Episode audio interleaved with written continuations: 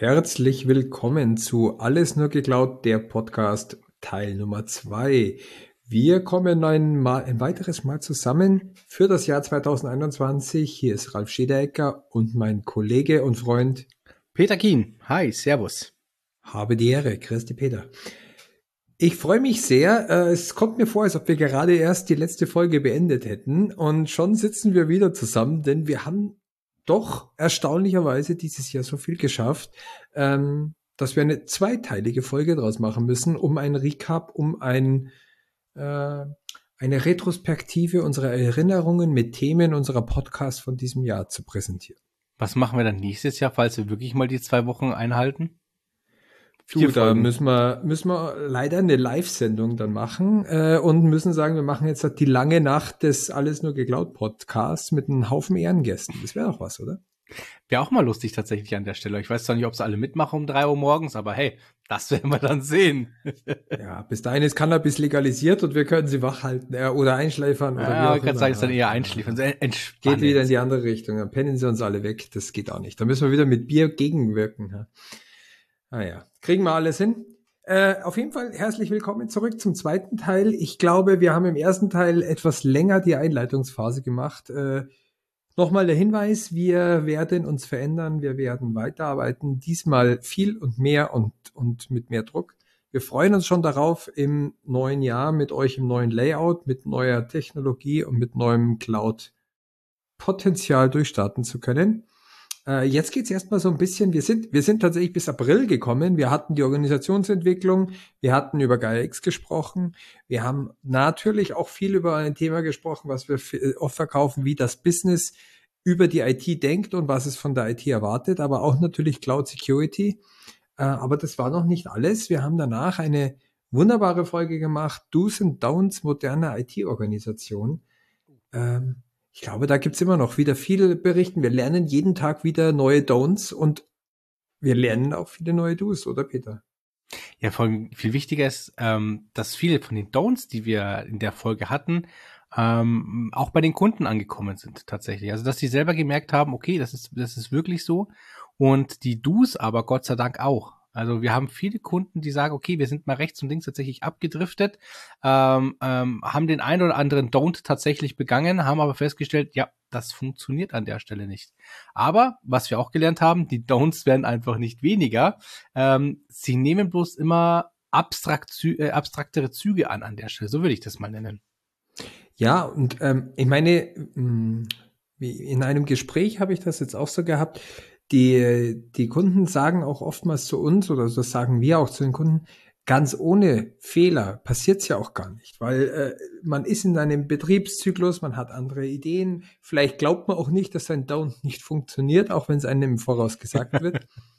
Soll es ja auch geben, ich weiß Nein. nicht. Äh, aber ähm, selbst wenn man zumindest diese Awareness hat, was kann schiefgehen, oder jemanden hat, der einen so ein bisschen darauf vorbereitet, dann kann man schon wieder ganz anders darauf reagieren, wenn es dann eintritt. Weil es ist ja oftmals, ähm, das ist ja auch ein ganz, ganz wichtiger Punkt, Fehler muss man ja erstmal erkennen. Also, wenn ich nicht weiß, dass etwas ein Fehler ist, wenn das produziert wurde, dann rede ich mit denen vielleicht schön oder ich arbeite damit weiter. Wenn mir ich mich dann aber erinnere, boah, das hat mir doch dieser verrückte Typ da mal erzählt. Äh, wenn sowas passiert, mh, hm, denk lieber noch mal drüber nach. Vielleicht sind wir gerade in der Situation und wir können besser, besser noch rechtzeitig reagieren, als den Wahnsinn weiterlaufen zu lassen.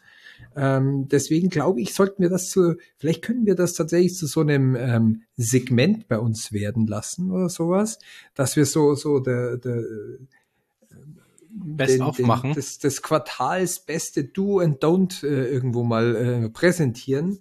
Äh, da können wir dann den ein oder anderen Stirnklatscher auch provozieren.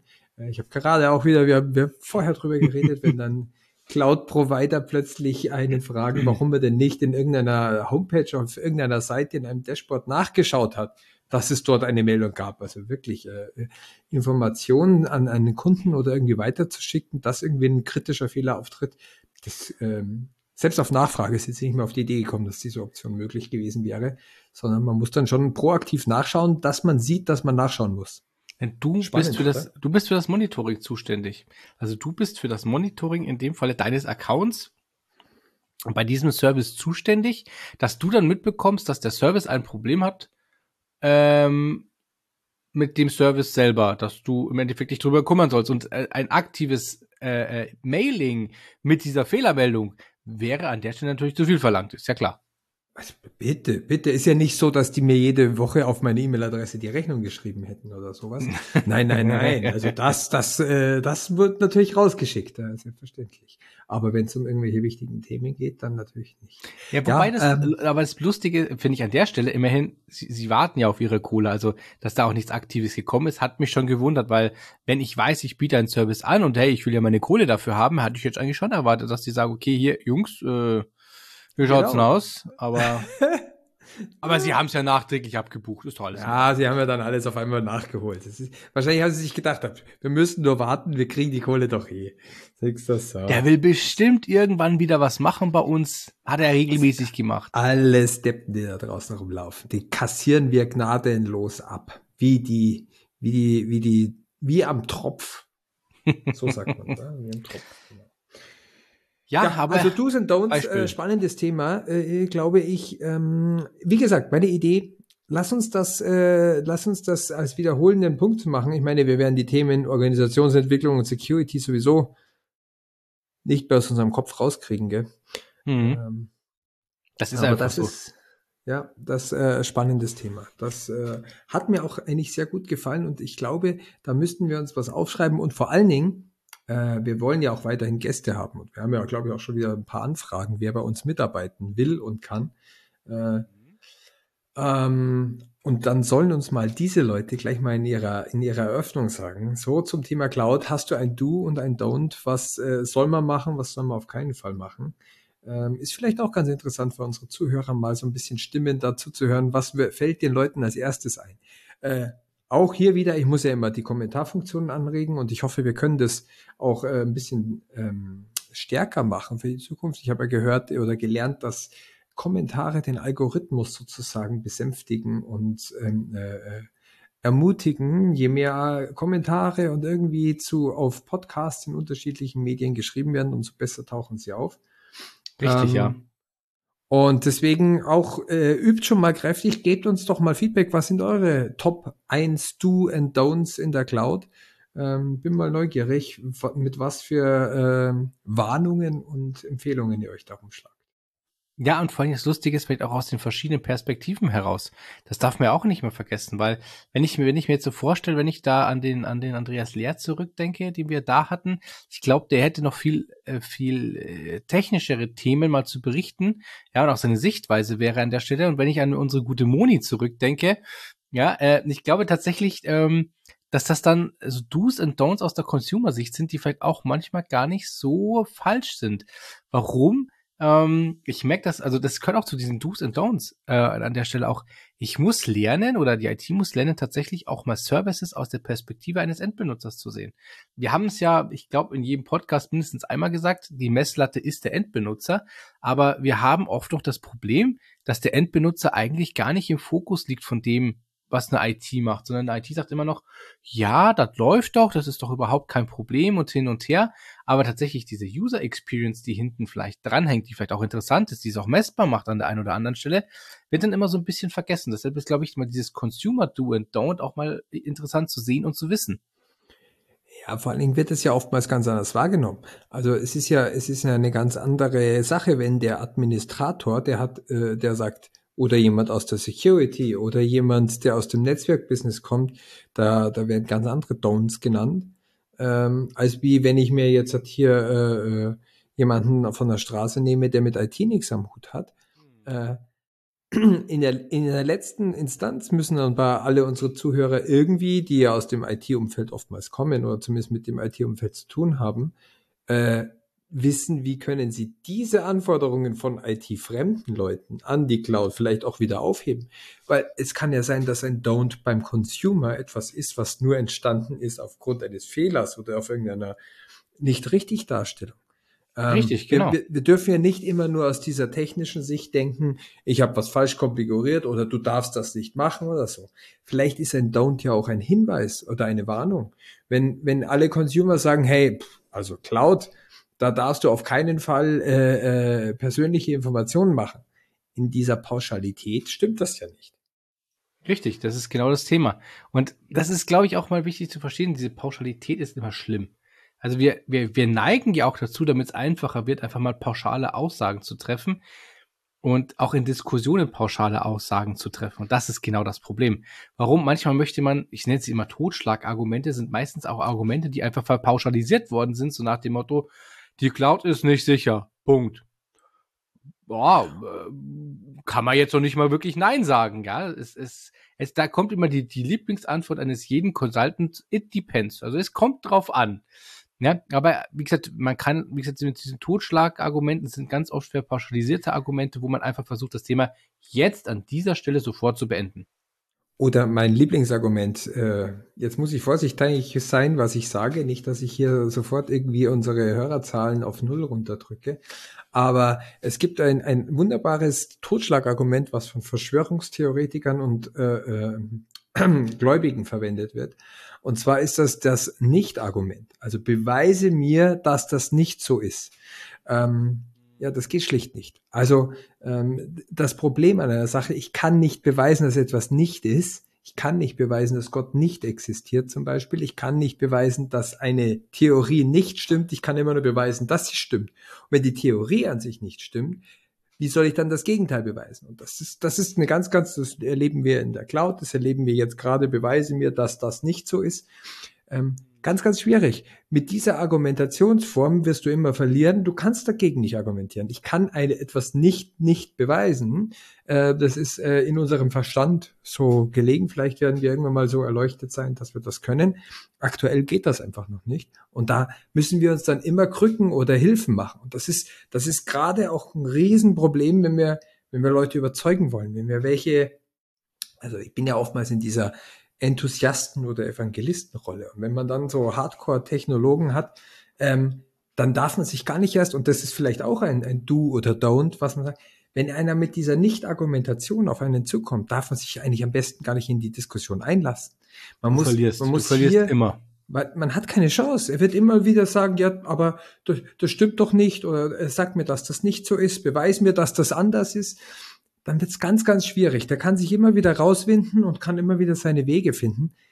Das ist einfach auch das Problem ist, wenn man solche Diskussionen führt, allein, dass man darauf eingeht, kommt man ganz oft in Schwierigkeiten. Das hat bestimmt jeder schon erlebt. Man, man ist dann teilweise hilflos, weil man, weil man selber merkt, ähm, man kommt gar nicht an den anderen ran. Der andere fühlt sich immer selbstsicherer, obwohl man merkt, dass man sich immer weiter von dem eigentlichen Thema entfernt. Und so kann man Diskussionen verlieren. gerade in der Cloud gibt es ja ganz viele Diskussionen, die auf Sinn und Sinnhaftigkeit laufen. So, wa warum muss dieser Datensatz in die Cloud? Warum muss ich diesen Service machen? Warum kostet der so viel? Äh, die sind ja alles legitime Fragen. Erstmal, die müssen wir alle berücksichtigen, wir müssen darauf Antworten finden. Aber wir müssen sie richtig auch fragen. Wir müssen vielleicht auch mal die Fragestellung umdrehen, um dann zu der Antwort zu kommen.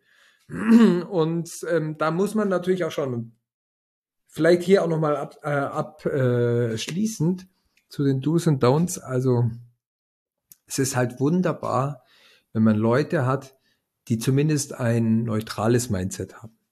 Denn dann kann man eine offene Diskussion führen und das ist wirklich auch ein, ein Du für alle weiteren. Nehmt euch zumindest Leute mit, mit einem, die müssen gar nicht pro Cloud sein, weil es wird immer Gründe dagegen geben und die kann man auch ruhig zugeben und die muss man auch offen gestehen. Es gibt immer Sachen, die nicht in die Cloud sind. Aber dann soll man wenigstens darüber neutral diskutieren. Richtig. Genauso wie mit allem Möglichen. Ich kann auch mit einem äh, Impfgegner durchaus über, über potenzielle Risiken diskutieren. Äh, die sind ja da. Das stimmt Richtig, ja das darf man ja auch nicht wegdiskutieren. Die gibt es. Das gibt es immer. Und das ist halt genau und, das Thema. Und wenn es da Probleme gibt und wenn es für einzelne Betroffene, ich kann ja nicht, pauschal ausschließen, dass derjenige nicht vielleicht tatsächlich Probleme hat oder Gründe, die dagegen sprechen, dann muss ich mir die zumindest neutral anhören und dann kann man das auch entsprechend begründen.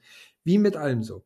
Aber wenn man, gerade bei der Cloud, wenn man so mit so Hardcore-Leuten, vielleicht haben wir auch einfach aus unserer Company-Umfeld ein bisschen zu viel mit den äh, Hardcore-Fällen zu tun. Das kann auch sein, dass wir da ein bisschen ähm, gestraft Gebrannte sind. Gestraft also, oder gebrannte Kinder, ja. So genau, genau das ist. Manchmal wünsche ich mir schon, ich würde in so einem in so einem äh, Hipster-Hotspot in Berlin einfach nur von Startup zu Startup ziehen und denen irgendwas für die Cloud verkaufen müssen. Das ist so, das ist so, so der Traum meiner schlaflosen Aber- Nächte. Aber Ralf, man muss aber ganz klar sagen, was unterscheidet denn diese, diese Hipster-Startups von, von diesen, sage ich mal, auch, da nehme ich eine Controlware natürlich auch nicht aus, zum Beispiel, so eine alteingesessene Controlware-Geschichte, ja. Ähm, sage ich immer, das, das ist ein, ein Satz, der, den ich so oft, den ich glaube ich in fast jedem ersten Cloud-Workshop erwähne. Das ist mein Liebling, mein Alvin Toffler-Satz, den ich so geil finde, weil es genau auf die Leute einfach zutrifft, dass halt im Endeffekt Leute, die es nicht gelernt haben, auch mal zu vergessen. Ich nenne es noch nicht mal verlernen, sondern vergessen und einfach mal offen zu sein für Neues, dass es die sind, die, ja, man auch als Analphabeten des 21. Jahrhunderts nennen könnte. Und genau diese Technik-Nerds, die genau immer auf ihrem alten Schuh rumreiten und genau auch diese Argumentationen nehmen, zählen da für mich, weil die es einfach nicht gelernt haben, einfach mal Neues zuzulassen, ja. Es geht ja gar nicht darum zu sagen, hey, das Alte ist scheiße oder sonstiges, sondern es geht einfach mal darum, wirklich zu sagen, hey, da gibt's was Neues, befasst euch doch bitte mal damit. Geht doch mal mit der ehrlichen und offenen Brille da drauf zu und macht doch einfach mal einen Vergleich. Und natürlich wird's immer Unterschiede geben, keine Frage, aber man muss zumindest offen und sachlich diskutieren können. Und jeder, der das nicht kann, meiner Meinung nach, der sich auch mit solchen Themen nicht beschäftigt, wird in der IT über kurz oder lang einfach runtergehen.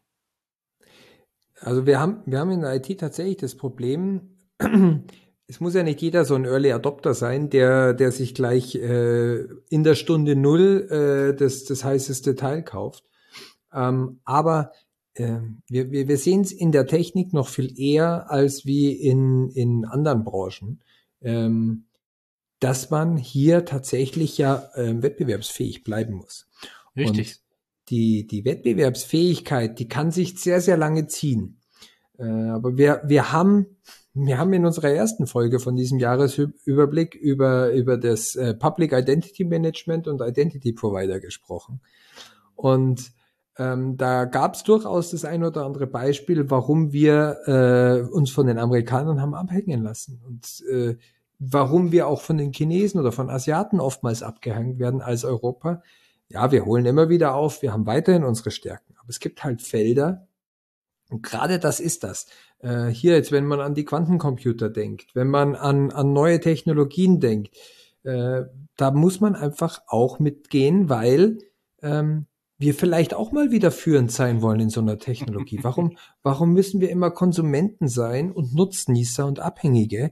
Warum können wir nicht mal für das nächste äh, Ding, was rauskommt nach dem äh, äh, Cloud-Business und nach IT 4.0 Industry of Things, ähm, warum können wir da nicht das sein? Das können wir aber nicht, wenn wir immer noch drüber reden, dass wir die ganzen Themen, die vor zehn Jahren eingeführt werden, erstmal so sicher hinkriegen müssen, dass sie in 30 Jahren das erreicht haben, wie es heute ausschaut. Ja. Ähm, da, und da, da müssen wir kollektiv uns alle an den Kopf fassen. Das ist, ich ähm, lebe ja in einer multinationalen äh, Beziehung und dann wird man öfter mal auch darauf erinnert, äh, was denn allein nur für ein paar tausend Kilometer Unterschied ausmachen können im Denken. Ähm, das Richtig. ändert durchaus auch mal die Perspektive. Das, das tut gut. Das, das, das tut weh. auch sogar öfter. Ähm, aber, aber nichtsdestotrotz hilft es auch mal den Blick von, auf, von sich wegzukriegen und auch mal zu sehen, wo seine Verbohrtheiten herkommen und seine, und dass das andere, nur weil es anders ist, nicht falsch ist. Also vielleicht ist das die, die Aussage aller Do's und Don'ts. Nur weil etwas anders ist, heißt es nicht, dass es falsch ist oder dass es nicht funktioniert. Richtig. Und aber und aber und aber ist mir ein super Satz, ne? Ähm, Eigentlich Okay. fehlt noch. Ah, ah, und aber eigentlich, genau. Äh, eigentlich äh, ist es aber auch eine gute Überleitung genau zu dem nächsten Thema. Und warum? Weil wir haben im, gleich im, in, dem, in dem Podcast danach haben wir über dieses Thema Cloud Community gesprochen. Und da ist tatsächlich das Faszinierende, ähm, dass es da so viele unterschiedliche Charaktere an der Stelle gibt. Und dadurch, dass man, dass man in der Cloud Community ist, arbeitet man nicht immer nur in seinem Dunstkreis oder mit den Leuten aus seinem Dunstkreis. Natürlich, wenn ich jetzt zu irgendwelchen Treffen gehe oder ähnliches, ja, sage ich mal, dann treffe ich den, den typischen deutschen Kollegen. Aber selbst da ist es mittlerweile so, dass bei solchen Treffen sind auch mal Kollegen aus Indien mit dabei, aus UK mit dabei, außerhalb von Europa, die tatsächlich aber hier in Europa tätig sind und so, die auch hier schon einen ganz anderen View haben. Aber auch diese Online-Communities, wo man unterwegs ist, ja, wo man einfach mal solche, solche äh, virtuellen Treffen besucht, da merkt man auch schon ganz klar, wer kommt aus diesem klassischen, ich nenne es jetzt nicht oldschool, aber ähm, ähm, etwas angestaubten Europa. Das glaube ich trifft es tatsächlich am ersten, ohne das jetzt böse zu meinen. Und wer kommt tatsächlich aus Ecken, ähm, die einfach offen sind für neue Themen, ja. Und ich, also ich weiß, es gibt viele da draußen, die, die zum Beispiel auch über diese indischen Kollegen schimpfen und sagen, ja, das sind ja immer diese Billigkräfte und und und. Aber jetzt mal eine ganz blöde Frage. Warum sind die von ihrem Mindset her, von ihrem Arbeiten her, also viele, die ich kenne, deutlich weiter als die Kollegen, die ich hier in Europa habe? Ja, A, auf der einen Seite sagen natürlich einer, ja, denen bleibt ja nichts anderes übrig da unten, ja, was sollen sie machen? Hm, ist jetzt eine Aussage, wo ich immer sage, so, naja, ist ein bisschen pauschalisiert an der Stelle, sondern die haben halt auch erkannt, dass es ein Markt ist, den sie auch von dort, wo sie sind, aus bedienen können, ja. Und genau dieses, dieses New Work-Thema, ja, nicht immer vor Ort sitzen müssen, dass Cloud im Endeffekt auch äh, äh vom Bahnhofscafé aus gemacht werden kann. Und genau diese Möglichkeit nutzen die da unten halt natürlich sehr, sehr exzessiv. Und daher kommt natürlich auch genau das Thema, dass man sagt, okay, man muss sich halt auch dann mal da unten A mit der mit der ganzen Tradition von den Kollegen beschäftigen, was definitiv einen neuen äh, Einblick schafft und auf der anderen Seite aber auch mal zu verstehen, warum werden die an der Stelle so erfolgreich, wie sie es aktuell sind. Also ich muss sagen, die in den meisten Community Sitzungen, die ich gemacht habe, ich war ja sehr viel auf Microsoft Azure Kongressen oder zu diesen Themen, äh, bevor ich mich dann auch äh, ich habe aus der, aus der Azure-Welt mich sozusagen herausentwickelt, weil man äh, den einfachsten Zugang hatte, weil man Leute auch bei Microsoft gekannt hat. Aber in den meisten Fällen habe ich quasi 80 Prozent der Teilnehmer, mit denen ich gesprochen habe, waren keine Deutschen. Muss ich tatsächlich ja. sagen. Und das hatte aber jetzt nicht nur, nicht nur zur Folge, dass ähm, die meisten, die ich dort getroffen habe, jetzt die meisten waren, die in dem Cloud-Business arbeiten, sondern dass gerade bei denen, die natürlich nicht so gesettelt sind oder keine Familie haben und nicht zu diesem klassischen Bild entsprechen, die haben halt auch mal am Donnerstagabend um 20 Uhr Zeit und Bock gehabt. Ähm, ja, es ist ja so. Man ja, hat ja da auch die getroffen, die da überhaupt hingehen. Das heißt ja nicht, dass die das Bild äh, spiegeln, wie es wirklich in der IT herrscht. Da ist immer noch, da sind es gar nicht so viele äh, Kräfte, die da drin sind und vor allen Dingen auch überproportional viele Frauen, die ich dort getroffen habe. Ich weiß gar nicht, ob es überhaupt Frauen in der IT gibt, wenn ich nach unserem, obwohl morgen habe ich einen Termin mit einer netten Dame, die neu in die IT gewechselt hat, aber ansonsten ist es ist es wirklich wir haben auf unserem Team-Thema auch gesprochen, das ist auch so ein Community-Thema. Vielleicht muss man auch daran arbeiten, dass man hier das ganze Thema für Frauen attraktiver macht.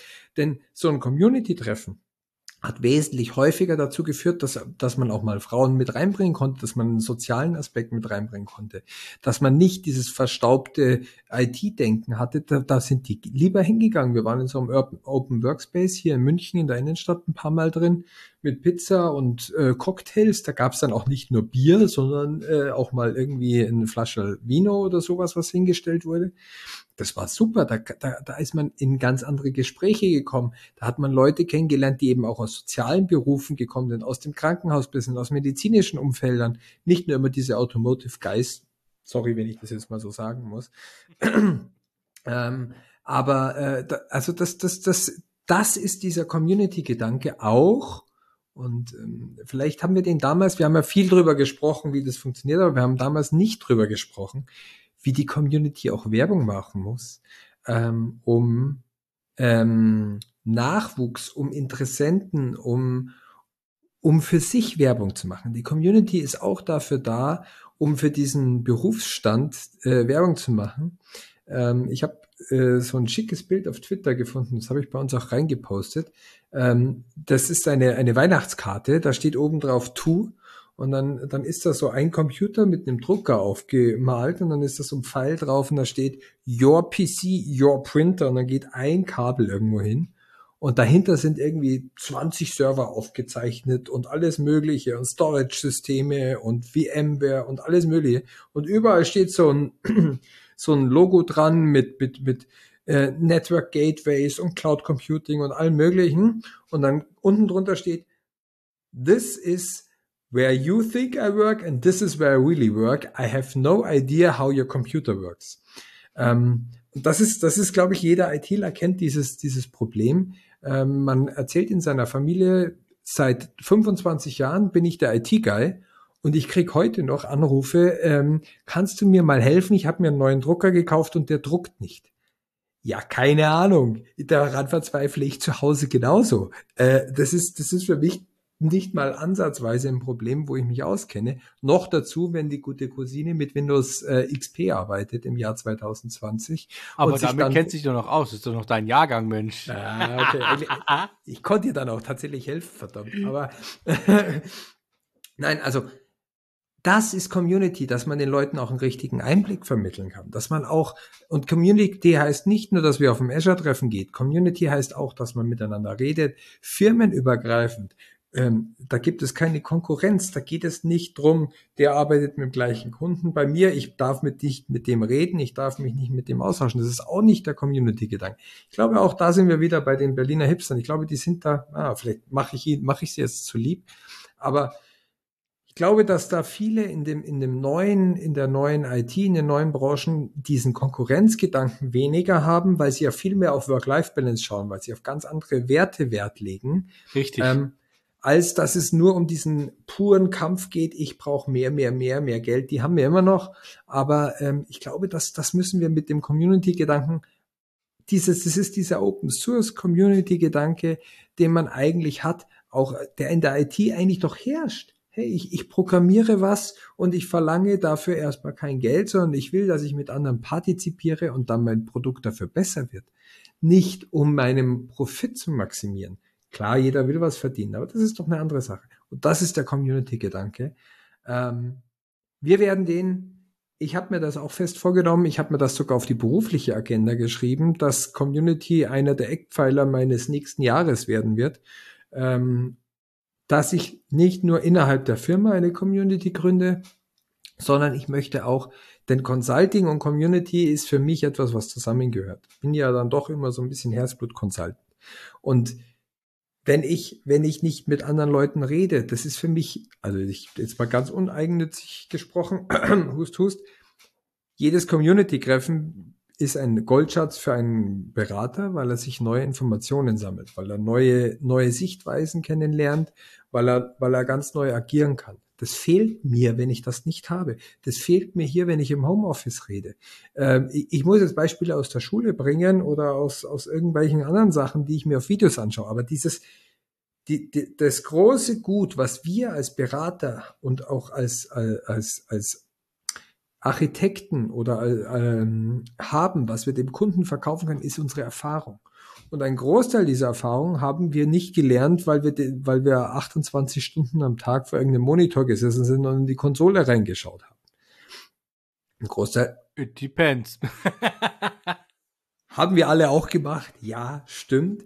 Aber, aber natürlich. Ich weiß, was du meinst, ja. Natürlich gehört da dazu, dass wir mit extrem vielen Leuten Austausch gehabt haben. Auch mit fachfremden Leuten. Auch mit Leuten, die nicht das Thema besprochen haben. Dass wir eben viele Sichtweisen haben.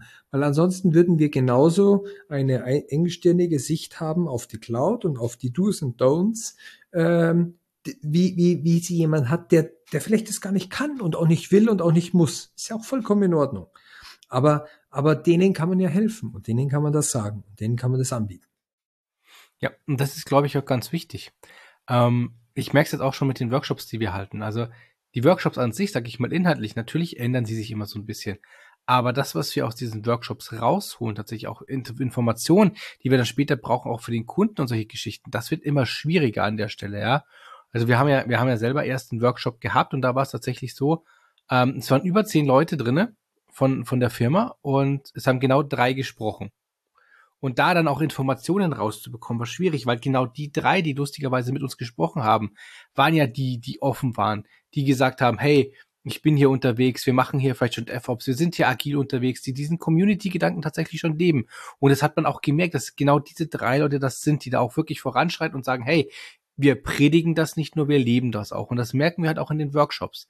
So, die anderen mehr als sieben, die da mit drinne waren, muss ich ganz ehrlich sagen, die hätte ich früher in so einem Face-to-Face-Workshop, wo die mit drin gesessen sind, da hätte ich mir die in der Kaffeepause beim Mittagessen geholt. Solche Geschichten. Genau, Einfach mal dann es. da Jawohl. reinkommen.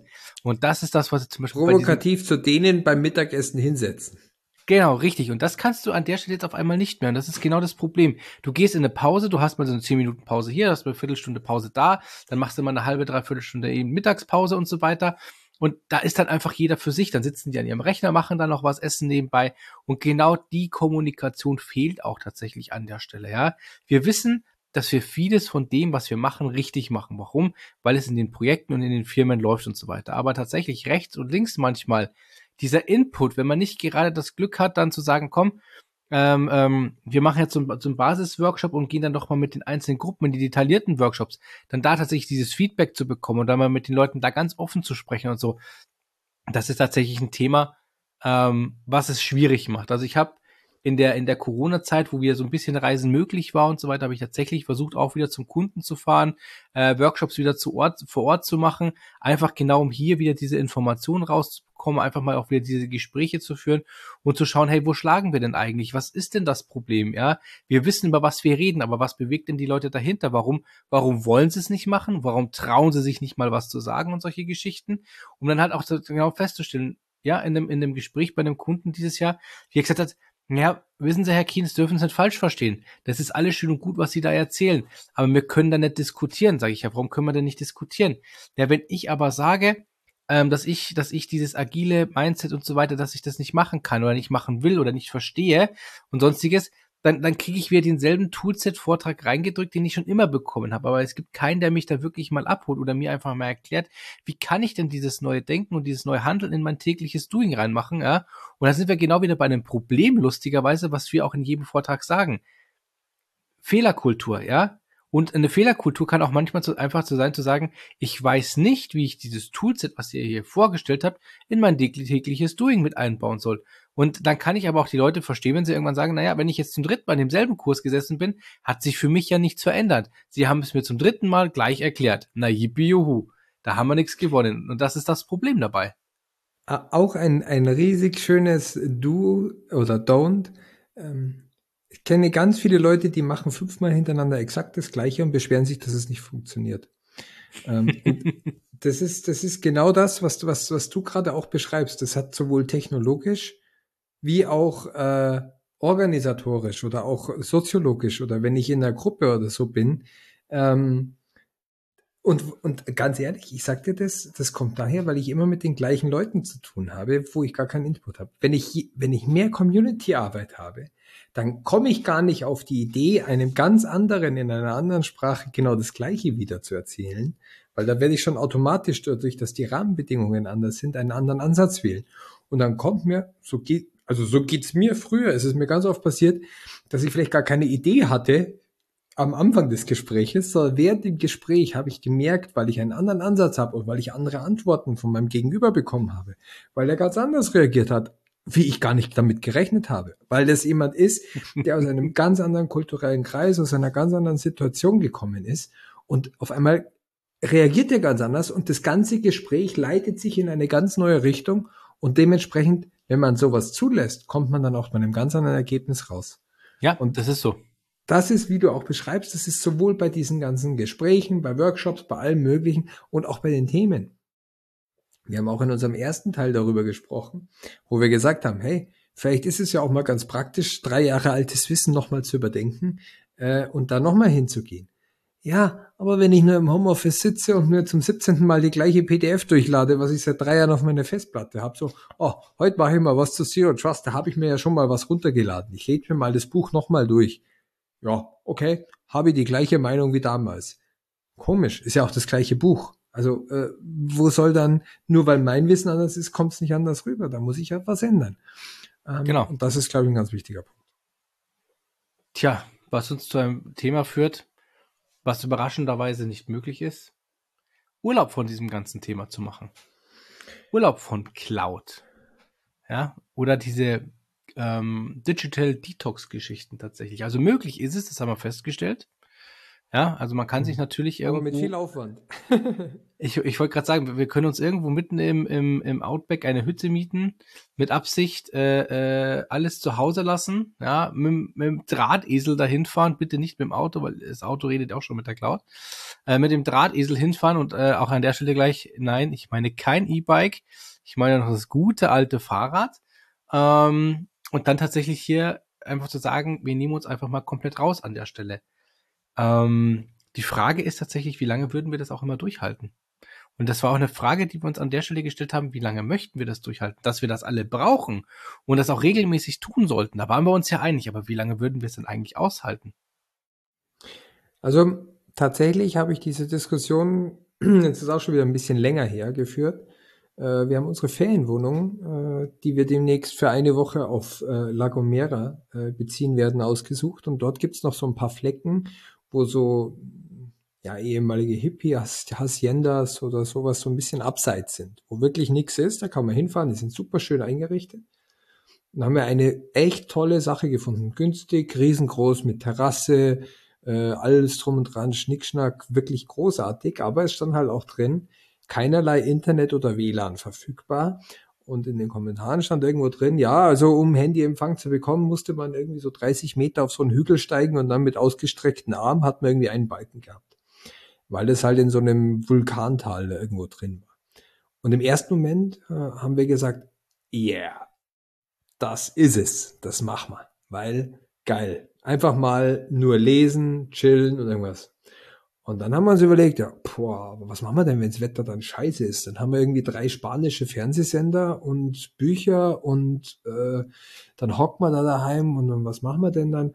Ja, aber vielleicht mag ich dann auch mal was für die Arbeit machen, wenn dann eh schon Zeit ist, bei einem Glas Rotwein, weil schaut der nicht, kann man ja trotzdem machen oder mal einen Film anschauen. Und da kamen genau diese Überlegungen, die sind jetzt dann natürlich auf Convenience basiert, aber auch wenn wir jetzt halt irgendwie mal äh, äh, Hilfe gebraucht hätten oder was nachschlagen hätten müssen oder uns informieren hätten wollen, wo fahren wir hin, wo machen wir die nächste Sitzung, das wäre alles weg gewesen.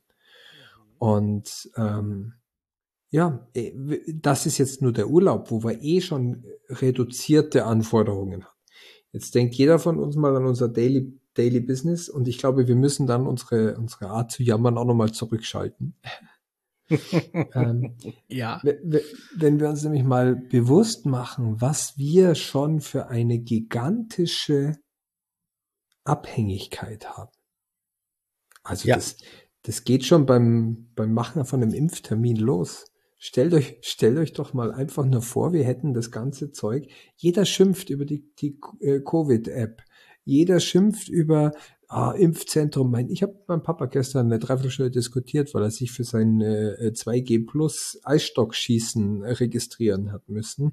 Und äh, den Termin, meine, er hat ja gar kein Problem, dass er getestet werden muss. Das, das sieht er ein und das passt, das ist alles in Ordnung. Aber er hatte ein Problem, die Registration dafür für den Test machen zu lassen. Ähm, aber, aber wenn man die Masse anschaut, wenn, wenn man so viele Leute testen wollen will und da würde dann jeder auch noch hinter meinem Papa an der Theke stehen müssen und sich eine Dreiviertelstunde neben seine Streiterei mit dem Typen wegen der Registration antun müssen. Naja. naja. Das hat uns alles die Cloud gebracht. Das ist, das ist nicht irgendwie äh, ähm, Modernisierung oder irgendwie aus dem Nichts gekommen. Äh, das willst du auch nicht on-premise in einem lokalen Rechenzentrum haben, wo irgendwelche Server laufen. Ja, aber du wirst lachen. Ich stell's auch, ich stell's auch immer wieder fest. Du sagst es vollkommen richtig. Ich bin ja noch ein Mensch. Ich habe ja ähm, noch eine Ausbildung im Katastrophenschutz, ja. Ähm, ich weiß, wie man eine Karte liest. Ich weiß, wie man das Ganze macht und so weiter, wie man mit dem Kompass umgeht und so. Aber die meisten Leute sind auch heute nicht mehr in der Lage dazu, ja. Die, die sagen halt, naja, wenn ich irgendwo hinfahre, dann, dann habe ich halt ein Navi, was mich dahin geleitet. Und spätestens da sind wir schon wieder bei dem Thema Cloud. Also wir wir ruhen uns auf einer gewissen Bequemlichkeit an dieser Stelle tatsächlich aus und ähm, äh, machen uns überhaupt keine Gedanken, was passiert denn wenn. Und es ist auch schon total lustig. Wir hatten hier vor kurzem mal, ähm, haben sie hier Glasfaser verlegt. Und beim Verlegen von der Glasfaser haben sie aus Versehen die Glasfaser von der Telekom gekillt. Da war ich dann auch erst mal so einen halben Tag tatsächlich offline. Ja, also da war auch nichts mit LTE, weil natürlich genau auf dem Einwahlpunkt natürlich auch der Mast gesessen ist und so ein Spaß. ähm, und ich musste aber ganz normal arbeiten und was, was dann tatsächlich damit geendet ist, dass ich mir einfach meine, meine, meine Notebooks geschnappt habe, mich in mein Auto gesetzt habe, bin zwei Käfer weitergefahren zum nächsten Masten und ich war nicht der Einzige tatsächlich. Dann saß man auf so einem Großparkplatz, wo normalerweise ähm, ähm, äh, Park and Ride ist. Und da saßen die Leute drinnen mit ihrem Handy im Auto und haben dann da gearbeitet. Ja, also rein arbeitstechnisch, ja, sag ich mal, so, so ein Schreiner, der mal, bin ich heute offline, dann nimmt er sich halt Stift, Zettel, Block äh, in die Hand und macht was oder Maurer, ja. Die haben damit nicht so das Problem, aber zum Beispiel, ich kann einfach überhaupt nicht mehr arbeiten. Ich bin aufgeschmissen. Aber auch die werden das nicht mehr machen, weil, also ich meine, ich habe ja auch mal beinahe ein Haus renoviert, bevor es mir dann äh, doch wieder zu blöd geworden ist. äh, nee, andere Gründe waren dafür da. Ähm, aber ich habe sehr viel Vorbereitung gemacht. Hersteller, ähm, äh, Auswahl, Baupläne und auch mit vielen Handwerkern kommuniziert. Und ganz ehrlich, mhm. Ähm, ich habe schon erwartet, dass ein Handwerker zumindest per E-Mail auch mal verfügbar ist oder ähm, dort eine Antwort kommt. Und die, die mir innerhalb von ein paar Stunden geantwortet haben, äh, zumindest, und selbst wenn es nur das Feedback von irgendeiner Sekretärin war, wo drin gestanden ist, der ist gerade auf der Baustelle, den erreiche ich erst morgen, wir geben ihm Bescheid. Vollkommen grün. Aber allein so ein Feedback hat mir für jemanden einen ganz anderen Eindruck gemacht. Also ich hatte welche, die haben mich vier Wochen später angerufen, du hast gesehen, du hast mal ein Mail geschrieben, ich schau da bloß einmal im Monat, nein, weiß ich nicht, oder irgend sowas. Ja, ja. Äh, weiß ich nicht. Ähm, aber das ist inzwischen sogar für, für, für vielleicht sogar am Land für Baustellen und für, für solche Betriebe eine, eine lebensnotwendige Grundlage, möchte ich behaupten. Aber man muss ganz, ja, gebe ich dir recht, aber es ist tatsächlich, sag ich mal, wenn bei dem jetzt mal für zwei, drei Stunden das Internet oder für einen Tag ja, ausfällt, dann, aber, dann ist das freut er sich, dass er endlich was wegarbeiten kann. Genau, ist das für den, sag ich mal, nicht so äh, ähm, ähm, existenziell wichtig, wie jemanden wie für uns, die einfach darauf angewiesen sind. Ganz ja? klar. Natürlich. Klar, ich kann viel am Rechner machen und so weiter. Also ich kann auch mal sagen, okay, hey, heute mache ich mal ein bisschen PowerPoint und sonstiges und bereite hier mal was vor. Aber tatsächlich nach einer gewissen Zeit wird man dann auch nervös und sagt, naja, was ist denn, wenn jetzt E-Mails reinkommen? Was ist denn jetzt, wenn, wenn, wenn, wenn, wenn? Und das ist tatsächlich so ein Thema, das, das, das ist eigentlich, das mich eigentlich schon tatsächlich verfolgt. Auch so, wenn ich es mir mal überlege, ja. Ähm, wir finden das extrem geil, dass, dass ich heute verfolgen kann bei einer, bei einer DPD oder auch bei einer DHL, wo aktuell mein Paket ist. Wann kommt denn endlich der Paketbote mit meinem Dings und wo ist denn der eigentlich, ja? Aber dass im Endeffekt genau diese Verfügbarkeit, genau diese Information an der Stelle, dass das auch alles cloud-basierend ist und so, darüber machen sich viele gar keine Gedanken. Die denken, oh, das geht ja dann irgendwie über GPS oder sonstiges. Also wir haben in unserem Leben mittlerweile sehr, sehr viele Annehmlichkeiten, die wir auch einfach gar nicht mehr aufgeben wollen, weil wir uns einfach so dran gewöhnt haben. Und wenn das ja, auf einmal nicht mehr, so nicht mehr funktioniert, ähm, also Gefühl für manche wird ein Leben zusammenbrechen, ja. Also ich kenne Leute, wie damals Facebook und Insta und so weiter offline waren, für die war das ja Horror. Ja, die mussten sich auf einmal mit ihrem Partner unterhalten, ja, und konnten nicht dann nebenbei mit 25 anderen dann chatten und mussten sich mal wirklich intensiv mit ihrem Lebenspartner auseinandersetzen. Haben wahrscheinlich zum ersten Mal wieder gesehen, dass sie einen hatten. Äh, äh, na, der Facebook-Status war ja richtig gesetzt. Nein, aber ah, übertrieben gesagt stimmt. tatsächlich, ich weiß, ich weiß auch zwei, die, die sich in der Zeit wirklich sauber in die Wolle bekommen haben. Und ähm, aber sie haben sich nicht getrennt, sondern sie haben tatsächlich für sich eingeführt, es gibt einfach Zeiten bei sich zu Hause, wo, wenn jemand anruft, klar geht man hin, aber ansonsten tatsächlich Digital Detox so basierend, dass man sagt, okay, ähm, wir machen kein WhatsApp, wir machen kein Facebook, kein Instagram. Das ist einfach nur noch Zeit für uns, wo wir mal wieder uns mit uns beschäftigen. Was erwarten wir vom Leben? Was hin und her, dass sie einfach mal auch selber wieder in diese Kommunikation kommen. Also das Problem ist, die Leute sind hochkommunikativ über die Cloud, aber reden nicht miteinander. Absolut. Ich meine, wahrscheinlich hat jeder schon mal das Beispiel von vier Jugendlichen am Tisch gesehen, wo keiner ein Wort sagt und alle vier schauen in ihr Handy rein und sie sind aber gemeinsam beim Essen. Aber sie essen zusammen, so muss man sagen. Ja, so ist es. Ähm, beziehungsweise jeder schaut das Essen vom anderen am Tisch auf dem Insta-Account, Instagram-Account des anderen auf seinem Handy an, damit er dann den Kommentar posten kann, was der andere Cooles ist, obwohl er gegenüber am Tisch sitzt. Ähm, irgendwie habe ich in letzter Zeit ein bisschen viel Sarkasmus gegessen. Ja. Ähm, nein. Nein. ähm, tatsächlich ist es so, dass äh, diese, diese Digital Detox, die wir nicht mehr machen können, wie wir festgestellt haben, wir müssen lernen, dass wir das wieder machen. Ähm, und das muss es, so wie wir vor 25 Jahren gelernt haben, mit dem Internet umzugehen oder mit dem Ganzen, so müssen wir lernen, jetzt ohne dem Internet auch umgehen zu können. Also tatsächlich ähm, es gibt ja durchaus dystopische äh, Sachen.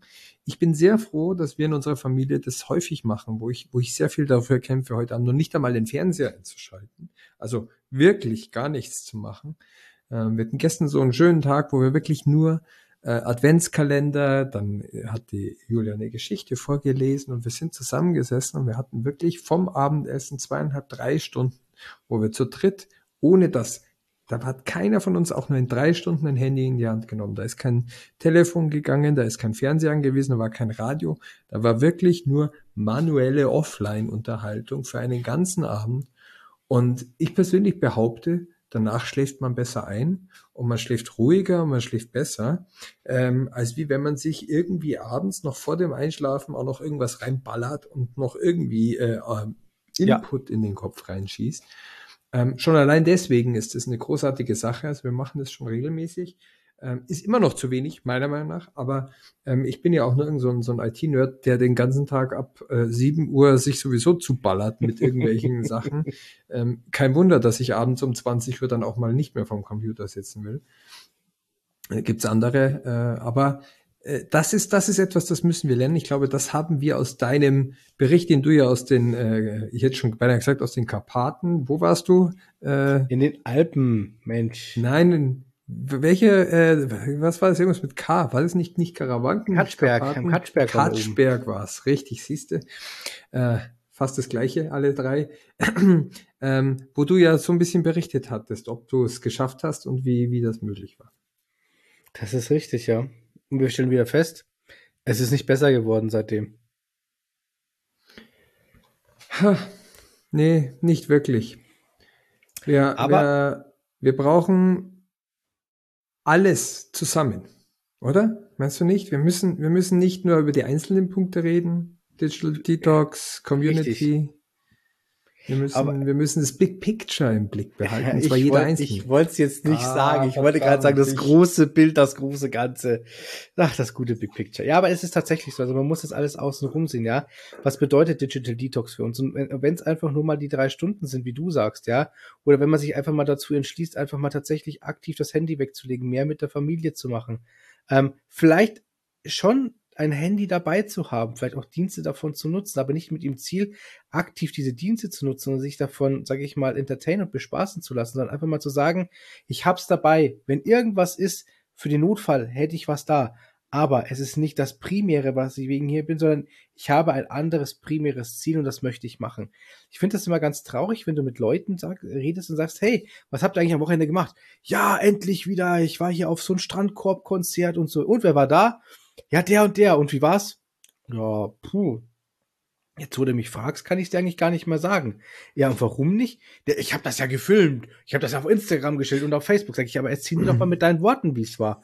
Und das ist wirklich traurig, was, was da an Informationen verloren geht, weil wir äh, nicht, das nicht mehr live anschauen, sondern weil wir da durchschauen. Durch so, durch so ein Gerät und dann irgendwas in die Cloud machen. Das ist Wahnsinn. Du sprichst einem leidenschaftlichen Konzertbesucher die größte Pest des, äh, der Technologie ab. Ich frage mich immer, warum Leute überhaupt noch auf Konzerte gehen, wenn sie dann eh nur in ihr Kack-Handy reinschauen und ihr scheiß Display davor halten.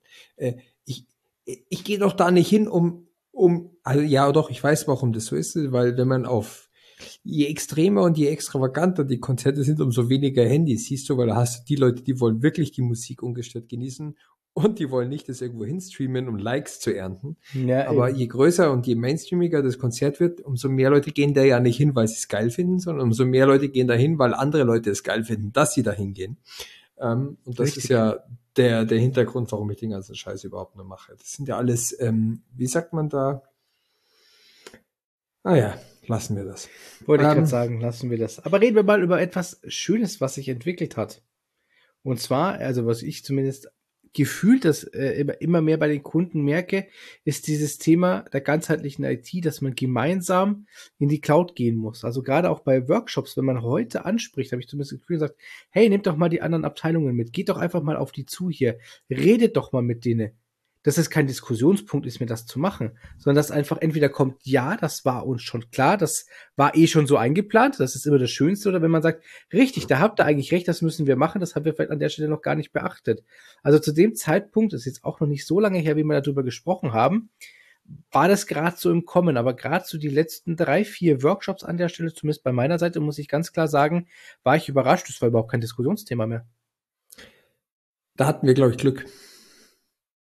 Also ich hoffe, dass es zum Standard wird, dass wir nicht Glück hatten. ich hoffe es auch. ja, die Hoffnung, die Hoffnung stirbt zuletzt. Aber ähm, das Verständnis auf, auf ganzheitliches Denken setzt sich immer mehr durch. Die Leute merken immer mehr, ähm, ich glaube, sie spüren es auch, dass das, dass das die IT alleine nicht mehr stemmen kann. Ich, es kommt aus zwei, aus zwei Punkten. Auf der einen Seite verstehen mehrere, also erst einmal reden wir mit höheren Management-Leveln, die ein größeres Verständnis für ein ganzheitliches Denken haben und sowieso mhm. schon per se aus ihrer Definition heraus aus dem Silo heraustreten müssen, weil sie sonst gar nicht viele Silos äh, steuern könnten. Äh, auf der anderen ja. Seite sehen wir immer mehr, und das ist vielleicht sogar ein Recap, was wir damals in unserer Folge noch gar nicht besprochen haben. Wir sehen auch immer mehr, dass die Leute auch sehen, dass sie es gar nicht schaffen können alleine. Also die, die den Weg machen und feststellen, dass sie es machen, die haben auch gar nicht genug Ressourcen oder Informationen oder Möglichkeiten. Und wenn die dann plötzlich dann feststellen oder sich erinnern, hey, das können wir ja alle gemeinsam machen. Wir können hier ganzheitlich zusammenarbeiten. Wir können an alle Services denken. Wir können das nicht nur stückwerkig machen. Dann ist es auch einfacher umzusetzen. Und dann fällt mir das, die, die Transformation und die Transition viel einfacher. Mhm. Dann kann ich da auch einfacher rangehen. Und dann kann ich das machen. Das ist richtig. Und das ist halt tatsächlich etwas sehr, sehr Schönes, was wir, was wir jetzt erleben. Und ähm, das unterstützt also auch genau dieses Denken oder auch dieses, dieses Vorleben von diesem Thema unterstützt uns halt auch viel in der Arbeit. Ne? Also was auch was die vorbereitenden Maßnahmen angeht. Wir sprechen noch nicht mal von den technischen, sondern wir sprechen tatsächlich von diesem organisatorischen davor, die Leute und dieses Mindset an der Stelle auch einfach mal klar zu bekommen. Und das ist tatsächlich wahnsinnig interessant und das auch wirklich zu, zu schaffen und hinzubekommen. Total, absolut. Also ähm, das ist, glaube ich, der positivste Aspekt, der sich geändert hat in den letzten Monaten, dass das, das vielleicht ist es auch so ein Fruchten des Mindsets. Ähm, in jedem Fall ist es ein sehr, sehr schöner, sehr, sehr schönes Gefühl, die Leute hierbei zu sehen und, und das, das zu erleben. Ja, das ist richtig. Da gibt's Gibt's aber dann noch Sachen, die haben so irgendwie gar nicht gefruchtet in den letzten Jahren, oder? Ich weiß jetzt nicht, ob was du speziell raus willst, aber ja. es, ja, es gibt einfach so viele Themen, wo ich, wo ich halt immer sage, so, okay, ähm, Fehlerkultur zum Beispiel, ja, sowas, dass man, dass man halt, dass man auch ein Punkt von unserem äh, letzten Podcast, äh, dass ja. man äh, eine Fehlerkultur einführt ja, eine Fehlerkultur und keine Fingerpointing-Kultur. Und davon sind wir leider in, in, vielen Bereichen immer noch weg. Dieses Fingerpointing so, hey, ich war's nicht, ich bin raus. Und ich denke mir so, ach Leute, darum geht's doch gar nicht. Es geht darum, eine Lösung zu finden und nicht zu sagen, hier, wie können wir das das nächste Mal besser machen? Ich hatte es erst heute mit einem Kollegen, der mich, der, der mich im Endeffekt verzweifelt anschreibt und sagt, du, ich habe ein Problem ähm, ich kann ja nicht für einen Kunden arbeiten, weil mein Arbeitshandy hat sich aktualisiert. Mir ist die PIN nicht eingefallen und ich finde diesen Zettel nicht mehr. Was soll ich jetzt tun? Ja, und was sagt man dann natürlich? Ja, du, das ist ja ein Diensttelefon. Da kannst du mal schnell in der IT nachfragen. Die haben bestimmt die Daten. Ich mach's kurz. Nö. Aber ich werde jetzt auch nicht hingehen und werde jetzt einfach sagen, hier, das sind vier Kollegen, die hier da zuständig sind und keiner von diesen vier Kollegen war erreichbar. Sondern die interessante Frage ist doch einfach für mich, was ist denn eine Lösung? Warum gibt es nicht einfach eine Datenbank, wo drin steht, das ist die Telefonnummer, das sind PIN und Puck dazu und fertig. Das, das ist für mich die Lösung wer zum Schluss das Ganze macht, ja, oder wer jetzt hat, warum jetzt die Leute nicht verfügbar waren, interessiert mich nicht. Das, darum geht's nicht. Ich habe ein Problem und ich brauche eine Lösung. Und die Lösung muss in Zukunft heißen, solche Informationen irgendwo zentral abzulegen, natürlich geschützt zentral abzulegen, das geht nicht jedem was an, aber zumindest mal abzulegen. So, damit ist das Thema für mich persönlich erstmal durch. Ähm, werde ich anbringen und dann müssen wir halt weiterschauen. Aber wie gesagt, es gibt genug, die sagen, ja, da müssen wir jetzt aber sagen, dass der und der und der und die und das, das sage ich, nee, müssen wir nicht. Sag ich, da werden und wir alle nicht glücklich. Und es geht sogar noch schlimmer. Ich habe so viele Diskussionen in meinem Leben geführt, dass ich inzwischen das Leid bin, wo Leute viel mehr Zeit darüber anwenden, um zu begründen, warum sie irgendetwas nicht machen können oder warum irgendjemand anders etwas machen muss und sie, obwohl sie es machen könnten, das nicht machen, als dass sie es fucking Gott nochmal einfach mal schnell in drei Minuten gemacht hätten.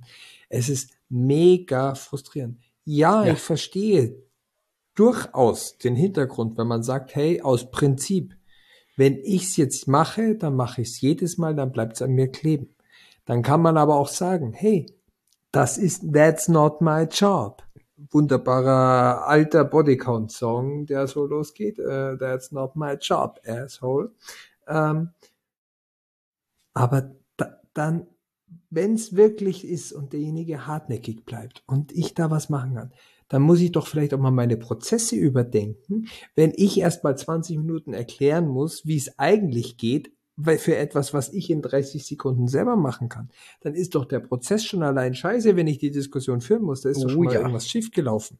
Richtig. Da, dann muss ich meinen Arsch hochheben und nicht sagen, jemand anders muss das machen, sondern muss ich mich drum kümmern und mich drum kümmern, dass dieser Prozess besser wird, dass es auch anders sein kann, dass ich nicht, und dann kommt wieder, ja, aber wenn ich das mache, dann, ich weiß ja, wer dafür zuständig ist, dann pisse ich dem ans Bein und dann ist der mir sauer, dann hilft der Richtig. mir nicht mehr. Und deswegen helfe ich dem nicht, weil dann hilft der mir nicht mehr und deswegen helfe ich niemanden, weil dann wird mir auch niemand, wer nichts macht, macht auch nichts falsch. Das ist so dieses, macht mich ja. total aggressiv. Das ist aber auch so. Ich bin auch tatsächlich so ein Mensch, ich sage immer nicht, Leute, nicht quatschen, macht einfach. Warum? Wir, wir brauchen vielleicht jetzt eine Lösung. Dann muss diese Lösung doch jetzt erstmal geschaffen werden. Darüber reden kann man im Nachgang. Zu sagen, okay, äh, wir müssen einen Prozess finden, wir müssen den Prozess überarbeiten, ist doch auch vollkommen in Ordnung und auch vollkommen legitim. Aber etwas nicht zu machen, ist meiner Meinung nach nicht der richtige Weg. Nie. Das funktioniert, das funktioniert einfach nicht.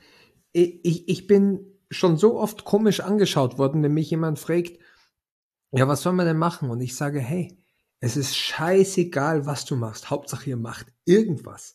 Weil entweder wir stellen dann fest, das war falsch, oder wir stellen fest, es war richtig. Aber wenn man nichts macht, wenn wir einfach so weitermachen, das ist der, das schlechteste Option von allem. Also wirklich.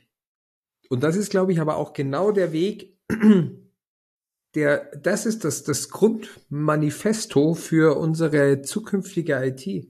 Das ist genau das, woran die Leute scheitern, die auch immer noch in ihren alten Welten, in ihren alten Kisten bleiben wollen. Die machen lieber nix, als dass sie was falsch machen. Die machen lieber nix, als dass sie was Neues lernen mögen. Die wollen sich nicht umbilden, die wollen nichts Neues lernen, die wollen einfach den Status quo halten. Das ist, das ist die, die, die Hürde unserer ganzen Generation. Schaut doch mal raus, wie jeder satt ist und jeder einfach nur noch den Status quo maximal für sich halten will, damit er in seiner Bequemlichkeit und in seinem Leben so lange wie möglich verharren kann. Jede Änderung birgt das Risiko, dass es schlechter wird, aber auch, dass es besser wird. Aber bevor ich das Risiko habe, dass etwas schlechter wird, behalte ich lieber, verzichte ich lieber auf das Risiko, dass etwas besser werden könnte. So sind wir heutzutage angekommen und so denken heutzutage ganz viele immer weniger, Gott sei Dank, du hast es vorhin gesagt, Peter, aber ganz viele IT-Organisationen oder ganz viele Organisationen, die lieber das Risiko scheuen, besser zu werden, und darauf verzichten, Fehler zu machen, aber als andere. Dieses, dieses, diese Risikoabschätzung, die haben wir alle verloren. Die hat uns das Lernsystem verlernt, die hat uns diese, diese Wohlfühlblase, dieses Gutgehen hat uns verlernt, mit Risikoeinschätzung umgehen zu können. Richtig. Unser ganzes Leben ist eine Risikoeinschätzung. Wenn ich mit 180 über die Autobahn brettere oder sogar noch schneller, dann mache ich eine Risikoabschätzung dass mir nichts passiert, dass da nicht plötzlich ein Pflasterstein auf der linken Spur liegt, weil wenn ich bei dem mit 180 mit meinem linken Vorderradl dagegen mache, da hilft mir gar nichts mehr, dann ist Ende Gelände. Äh, Richtig. aber das ist meine Risikoabschätzung, die ich eingehe. Da muss ich noch nicht mal selber schuld sein, da hilft mir keine Technik, gar nichts die ich eingehe, will, mach. Aber heutzutage vor die Tür zu gehen, jetzt gerade schneit's wieder. Ich werde gleich wieder in München hier lauter risikofreudige Menschen sehen, die mit 15 kmh auf der rechten Spur mit Warnblinkanlage am Ring stehen und Angst haben, weil da drei Schneeflocken auf ihrer Windschutzscheibe sitzen. Das haben ja. wir verlernt. Das, haben das wir ist verlernt. richtig. Aber warum? Warum? Weil einer der zentralen Sprüche der IT, glaube ich, dieses genau dieses Bild immer widerspiegelt. Never touch a running system. Exakt. Also ich habe diesen Spruch ja eine Zeit lang tatsächlich mal geliebt, ja. Oder never touch a running system on Friday. Ja, das sind, ja, das sind so Sprüche, die, die sagt man, die macht man und das ist auch vollkommen in Ordnung an der Stelle. Aber das Problem ist zwischen man sagt sie, ja, und man lebt sie, ist halt der deutliche Unterschied. Und es gibt einfach zu viele, und du sagst es, die, genau dieses Thema, dieses, die, diese diese Einstellung haben, never touch a running system. Es läuft ja, wie es läuft, warum sollte ich es ändern? Und das Lustige ist, ähm, es führt uns auch so ein bisschen, sag ich mal, zu unserem, zu unserem letzten Thema für heute und auch zu, unserem, zu unserer letzten Podcast-Folge. Genau da haben sich halt auch Leute mal Gedanken gemacht und gesagt, warum eigentlich nicht? Warum ja. müssen wir das denn immer so weiter behalten? Und was ich meine, ist an der Stelle unser äh, Agile Manifesto. Also tatsächlich dieses agile Arbeiten in einer Softwareentwicklung im Primären natürlich, aber auch dieses ganze agile Thema, wenn es rund um Unternehmenskultur geht, wenn es um IT-Prozesse geht, wenn es um Cloud geht, dieses ganze agile, was da auf uns zugekommen ist. Und da funktioniert dieser Satz nicht und der wird nie funktionieren an dieser Stelle, wenn wir über solche Themen sprechen. IT-Abteilungen, die hier das noch genauso leben, ja, Never Touch a Running System sind auch genau die IT-Abteilungen, die irgendwann vor vollendeten Tatsachen stehen, dass es, dass sie eigentlich gar nicht mehr die IT-Abteilung sind, sondern sie sind die EDV-Abteilung für die letzten On-Premise-Systeme und alles, was in der Cloud passiert ist, ist an ihnen vorbeigelaufen und im Endeffekt haben sie bald keinen Job mehr und sie wundern sich auf einmal alle, warum das so ist. Und da muss man ganz klar sagen, wir kennen Firmen, da ist dieses Thema so. Ja, ja. da werden mittlerweile, da werden mittlerweile IT-Abteilungen und, und, und Konzepte für die Cloud parallel entwickelt und die, die klassischen IT-Abteilungsvertreter merken oder wollen gar nicht merken, dass sie im Endeffekt aktuell aufs Abstellgleis geschoben werden. Man sucht den Kontakt, man versucht es immer wieder, sie auch zu diesem Thema zu begeistern, aber wir haben hier eine so eine strikte Verweigerungshaltung, dass es dann auch irgendwann kommt, okay, wenn ihr das nicht macht, dann müssen wir irgendjemanden finden, der das für euch tut. Und das ist eigentlich sehr, sehr gefährlich. Ich sage jetzt mal für jemanden, der es biologisch aussitzen kann, ja, ähm, weil das ist eine persönliche Entscheidung, ob man dann noch sagt, okay, äh, ich bin jetzt 62, ich überlege mir noch, ob ich agil werde, ja. Äh, keine Frage. Also äh, da auch an alle da draußen, äh, überlegt es euch. Das aber eine auch eine Sonderform, aber weil wir kennen alle auch 62-Jährige, die da ganz anders denken. Wir kennen aber auch 35-Jährige, die genauso denken wie der 62-Jährige mit einem Unterschied. Mein Freund, du hast ein paar Jahre vor dir. Der andere kann es wirklich aussitzen. Und das muss man ganz man, klar sagen. Aber manchmal denke ich mir, dass bei, ja, du hast recht. Äh, bei manchen schaltet sich die biologische Uhr früher aus oder hat sich nie eingeschaltet. da, da, da ist aber dann, da muss man dann aber sagen, bei solchen Leuten ist Hopfen und Malz verloren. Ähm, die werden wahrscheinlich in ihrer, in irgendeiner verstaubten Bude auch ihre Arbeit noch finden, weil ich meine, man, wir, wir wissen es ja, äh, Kobol-Programmierer werden auch immer noch gebraucht. Ähm, das heißt, ja. wird es auch irgendwo mal noch jemanden geben, der das machen kann oder machen muss. Ähm, schließlich werden die ihre Berechtigung weiterhin besitzen. Sie werden nur seltener und äh, ja. Aber schade eigentlich, weil in der jetzigen Phase halten solche Leute, die, die sich auch dieser, dieser agilen Methodik oder die agile Methodiken auf ihre nicht agile Arbeitsweise anwenden, ähm, die halten halt einfach den Betrieb auf. Sie frustrieren andere und ähm, das, das, das hat dann zur Folge, dass andere keine Lust mehr haben, so zu arbeiten, weil sie, weil sie meinen, so wie die arbeiten, so ist es, oder weil sie andere überreden können. Das sind ja oftmals auch sehr empathische Menschen dabei, die ihre Überzeugungen trotzdem weiterverkaufen, an andere mitnehmen. Es gibt ja, es gibt ja Enthusiasten oder Evangelisten auch in die andere Richtung, die dafür Anti-Cloud-Werbung machen oder das Ganze machen. Und sowas sind politische Kämpfe, die echt traurig sind, äh, weil man, weil man hier nicht über ein Thema redet, äh, das man aussitzen kann, wo man sagt, hey, in 20 Jahren werden wir keine Cloud mehr haben, sondern wir haben, die Tendenz ist klar und die Zeiten, jetzt Omikron per se 9 wird äh, von den Außerirdischen, äh, die kommen jetzt halt in Futurama daher. Wir werden irgendwann mal weitere Probleme kriegen und wir müssen uns Gedanken machen. Und diese, diese ja, Treiber, so diese Treiber, die, die sind nicht von der Hand zu weisen. Das ist die Leute, die das sagen, das wird sich nicht durchsetzen oder das ist nicht relevant für mich. Das sind Realitätsverweigerer und nicht irgendwelche äh, äh, Visionisten und, und Zukunftsweise oder sowas, das ist einfach, der Zahn der Zeit ist da anders. Und das ist, das ist das Ernste. Richtig. Ansonsten wäre es, wäre es uns ja wurscht eigentlich. Und eigentlich ist es uns sowieso wurscht, weil wir verdienen so oder so unsere Kohle. Ähm, aber, aber es ist frustrierend, es ist traurig.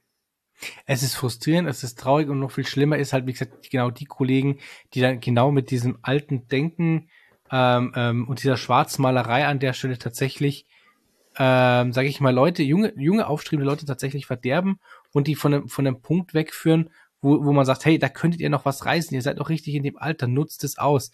Und die sich da tatsächlich überzeugen lassen, dass das, dass das Good Old IT, ja, gerade dass, dass sie nicht noch das Bandlaufwerk rausholen, dass das das Wahre ist, ja.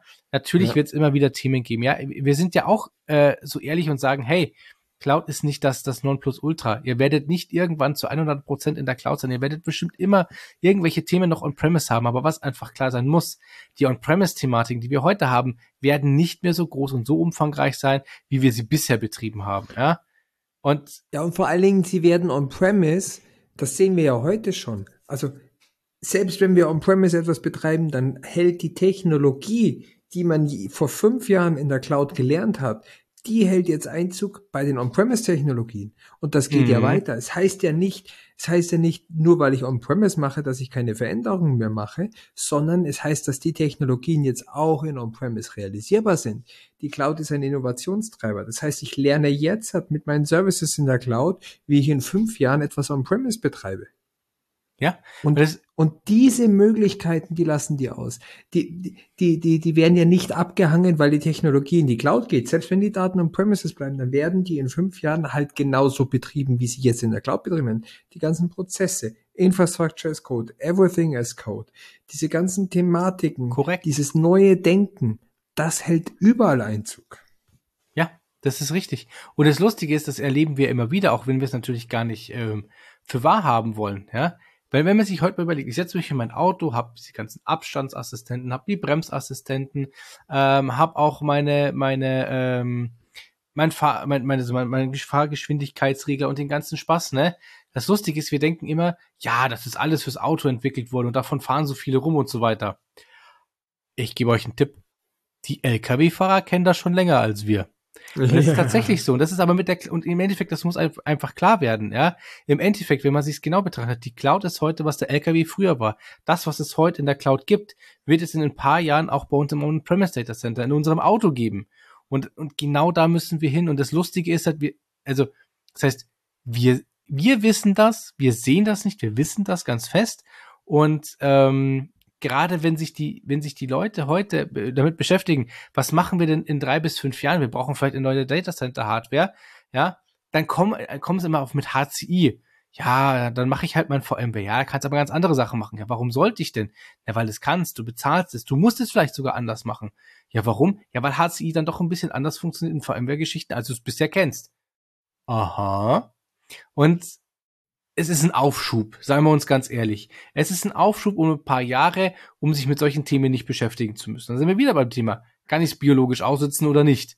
Also, es ist so, man wird sich damit beschäftigen müssen. Wenn man das nicht möchte, wird man immer wieder einen Arbeitgeber finden, sage ich mal, ähm, der sich damit auch nicht beschäftigen will, der seine alte Landschaft so weit betreibt, bis sie auseinanderfällt. Aber schlicht und ergreifend, irgendwann müssen wir uns damit beschäftigen, ob wir wollen oder nicht, weil wenn wir es nicht tun, ist es für, eins ein, für uns ein persönlicher Rückschritt. Und da könnte uns an der ein oder anderen Stelle, wie wir es auch vorhin gesagt haben, tatsächlich unsere persönliche Blase auch irgendwann zum Vorteil gereichen.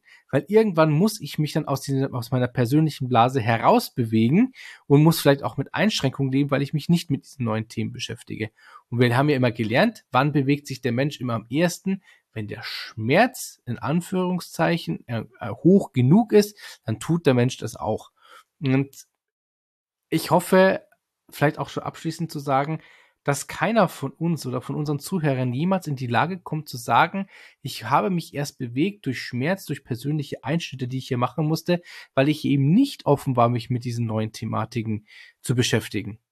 Will ich deshalb jetzt sagen, man muss sich sofort mit jedem neuen heißen Scheiß beschäftigen. Nein, natürlich nicht. Man muss nicht immer der Vorreiter sein. Man kann sich dazu entschließen zu sagen, ich möchte immer den neuesten heißen Scheiß. Ich will der sein, der das iPhone 35 in der Hand hält, ja. Ich will der sein, ähm, ähm, der, der es geschafft hat, sein Bewusstsein in die Cloud hochzuladen. Kann man machen, keine Frage, wer das möchte. Ich, da bin ich offen, ich werde keinen aufhalten. Aber ein, ein, ein gesundes Verständnis zu haben zwischen, muss ich die neuesten Scheiß haben oder kann ich in meiner Oldschool-Welt weiterleben wie bisher? Genau dieses Verständnis dazwischen zu haben, zu sagen, ich muss mich mit dem Neuen beschäftigen, ich muss offen sein und ich muss auch mal anfangen, umzudenken oder zu denken wie ein Kind. Warum mache ich eigentlich noch alles so, wie ich es mache? Ist das denn noch richtig, wie ich das mache? Warum gibt es denn neue Technologien? Haben die vielleicht ihre Bewandtnis?